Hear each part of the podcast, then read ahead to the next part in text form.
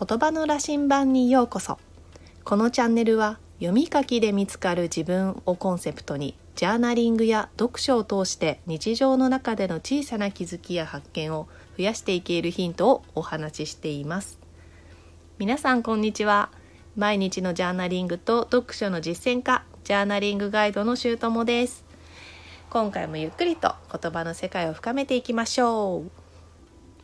はい。今回は私が最近読み終えた 52Hz のクジラたちという小説からうん受け取ったメッセージをリスナーさんの皆さんにお届けしたいと思います。はい、このメッセージというのは自分を知るだったり、うんと、自分の幸せを感じるヒントになるなと思います思ったので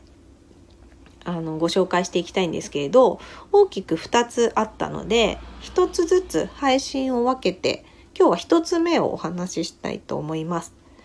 でその前に 52Hz のクジラたちっていうのはどういう本なのかと言いますと著者は町田園子さんです。2021年本屋大賞第1位の小説で2024年春に映画化が決定されているそうです。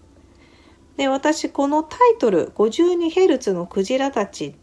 というものに惹かれて手に取って購入したんですけど本屋さんで。でなんで 52Hz のクジラなのかっていうのが小説を読んでいくと分かります。なので気になるなっていう方は是非読んでもらいたいなって思うんですけれど、まあ、ざっくり内容をお話しすると家族に恵まれなかった女性というのが引っ越し先で母親に虐待されたされているか少年と出会ってその少年を、まあ、助けるとか救いながら自分の過去も癒していくとか癒されていくっていう内容でした。はい。で、これを読んでですね、私が一番感じた強烈なメッセージっていうのが、人生は人間関係でできているということです。これ言ってて冷静に考えたらそりゃそうだって思うんですけどあまり意識してこなかったというかあ改めて人生ってこういうことなのねっていうふうに思ったっていうところですね。でこの人生って生まれる瞬間というよりもむしろもう母親の体内でこう命が宿った瞬間魂がいわゆる肉体に宿った瞬間からこう母親との人間関係がすでにできているんだなってもうそこから始まったら人間関係が切れることってないんじゃなかろうかと思ったんですよ。で実際にお腹の中から出てきて、まあ、子供のうち赤ちゃんのうちっていうのはその一緒に暮らしている、まあ、家族だったり家族以外だったりもそうなんですけどその人たちとの人間関係とかその人たちの人間関係の影響をすごく受け受けるなって思ったんですね。でその人間関係の他にもその住んでる土地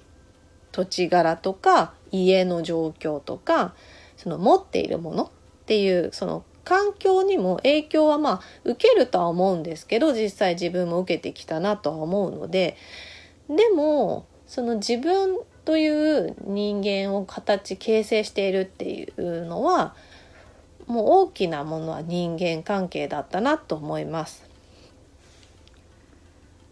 で言ってしまえばもう人間関係で全て決まると言っても過言ではないのかもしれないと私は今この小説を読み終えて感じています。じゃあ自分の